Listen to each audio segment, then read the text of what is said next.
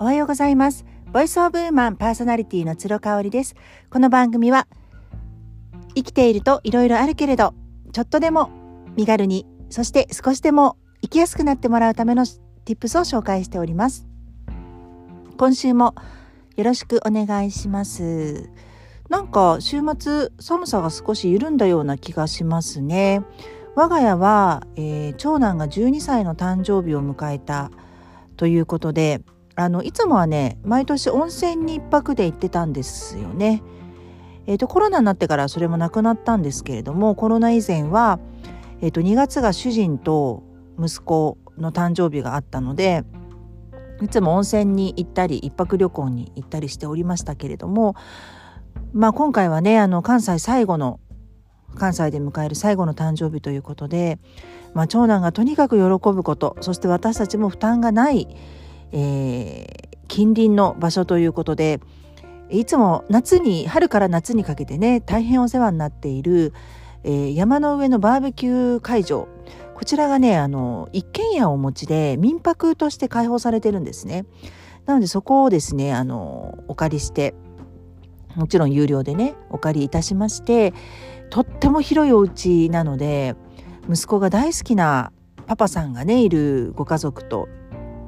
2家族で1泊泊まるっていうねプランを立てたんですね。それうちのパパがね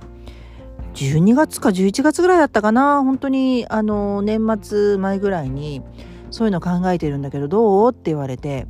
わすごくいいんじゃないと。ただまあ山の上のバーベキューって言っても寒いからね。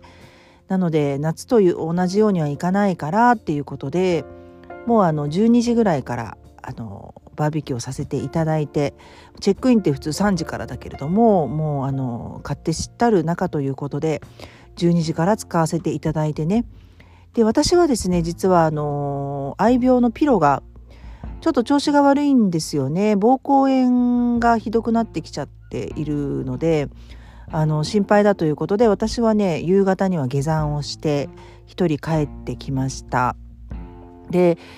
まあ、久々のねあの一人時間ということであの堪能したいななんていうふうに思っていたんですけれどもやっぱり10時近くになっちゃうと本当にね眠たくなっちゃうのよね。お風呂ゆっくり入ってその後ストレッチしながらあの好きなドラマを見てたんですけどもうやっぱりね23話見たいななんて思ってたけど眠たくなっちゃってで私の場合こう眠たくなるとちょっとこう具合が悪くなるんですよねだからあの不調の原因って全部寝不足からあの端を発してるんだなっていうのを私本当に信じていてですねあの寝不足だとねやっぱり、うん、体に不調をきたすんですよね。だ風邪をひくにしても腹痛頭痛なんだろう腰痛、えー、肩こり？なんかもうとにかく体の不調ってよく寝寝てれば起きないことなのかなって私信じてるんですよ。うん、だからねあもうこれはねちょっと不調のサインが来そうだからもうさっさと寝ようと思って結局22時ぐらいには寝ちゃいましたね。でも7時まで誰にも邪魔されずにぐっすりと眠ることができました本当にね睡眠の質って大事よねもう睡眠の質を上げられるんだったら私何でもするぞっていうぐらい結構神経質かもしれない。最近ねあのピラティスの先生に教えていただいているストレッチがありましてあのボールを使ったストレッチなんですけれども、えーとまずは前面のね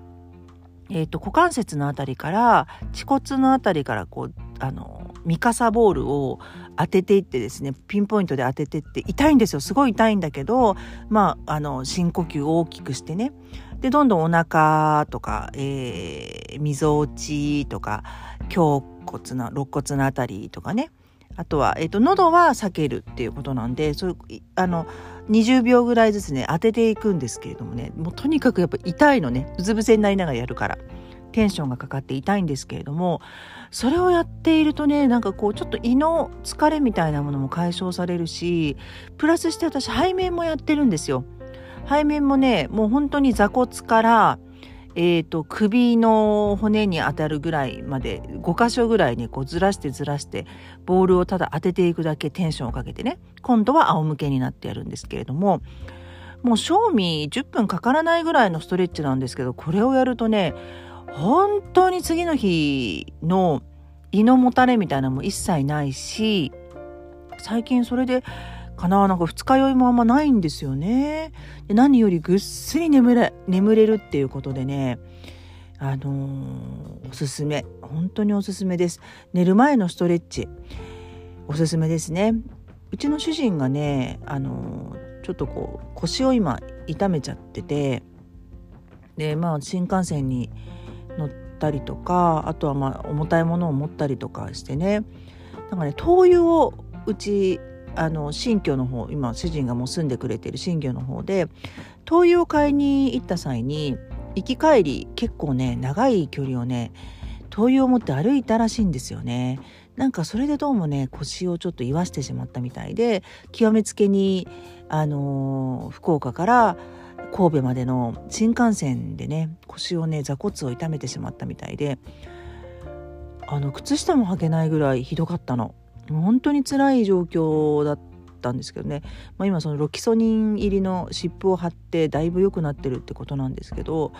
これねやっぱり毎日なんかストレッチやらないとストレッチとかこう自分のねあのメンテナンス体のメンテナンスアライアメントを整えるっていう言い方しますけどそれをやらないと厳しいよね厳しくなってきてると思いますもうなんか体が丈夫とかって言ってるだけじゃ難しいかなっていうふうに思ってるんですよね。でまあ私も全然もちろん48歳になりますので年は取ってきてると思うんですけれどもあのおかげさまでこうあんまりねその何て言うんでしょう不調不調を常に口に出すみたいな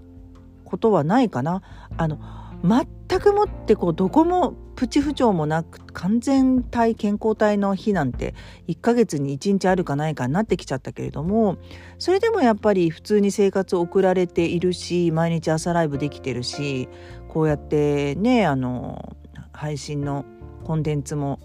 対応できてるしっていうところで元気だと思います48歳にしては。うん。あでねなんかこの前そのねあのお山の一軒家で私は途中で帰ったんですけれどもあのもう一家族と一緒にね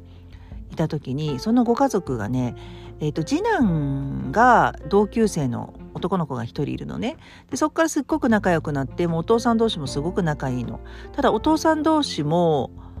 えー、20歳近く離れてんのかな？18歳ぐらい確か年が離れてて私とも旦那さんが一回りうさぎ年通したから離れてるのね。でもうご夫婦まだ30代っていうことで30代後半っていうことでね本当にお若いご家族なんですよね。でそのねあのやっぱ旦那さんに「え一回り上なんですか?」と「同じ干支なんですか?」もう見えないですね。若いですね。って言われたんですけど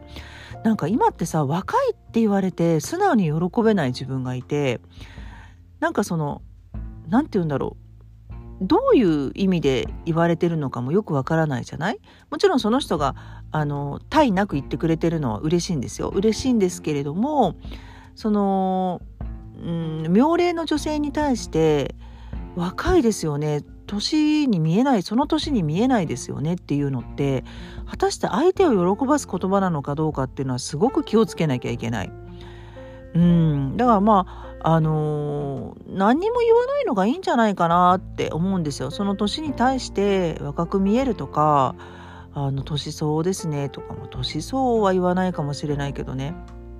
そのノーコメントを貫くっていうことがやっぱなかなか人間関係において難しいよね。なんか言ってよっていう圧も感じる時があるしうんかといって余計なこと言ってしまって墓穴を掘る可能性もあると。だから私はまあ正直その「えー?」とか「その若く見えます」って「その年に見えないです」って言われてなんて応対していいか分かんなかったのよ。あありがとうございますって言うのかいやいやいやいやもう本当そんなことないしってねあのすごく仕事楽しそうだねとか頑張ってるねとかなんだろうなえっ、ー、とおしゃれだねとかある程度私ありがとうございますって言って謙遜しないようにしてるんですよ。もうそう思ってくださったんだからありがとうございますっていうことでもう素直にありがとうございますって言えるようになったんですけれども年齢に関してはなんかモヤモヤするよね。うんまあこのモヤモヤももうどんどん手放していった方がいいのかなと思うんです。やっぱこれから50って節目が来るのでねあと2年後に50歳になったんですって言った時に「えー、見えない」って嘘でも言ってくれる人がいたとしたらその機会増えるわけじゃない。うん、その時にモヤモヤしててもキリがないよね。50の次は55、55の次は60みたいな。やっぱ節目が来るんでね。なんかその辺りはもう自分の中でどんどん手放していきたいなっていうふうに思っていますね。今日も雑談になりましたが最後まで聞いていただいてありがとうございました。それではまた明日。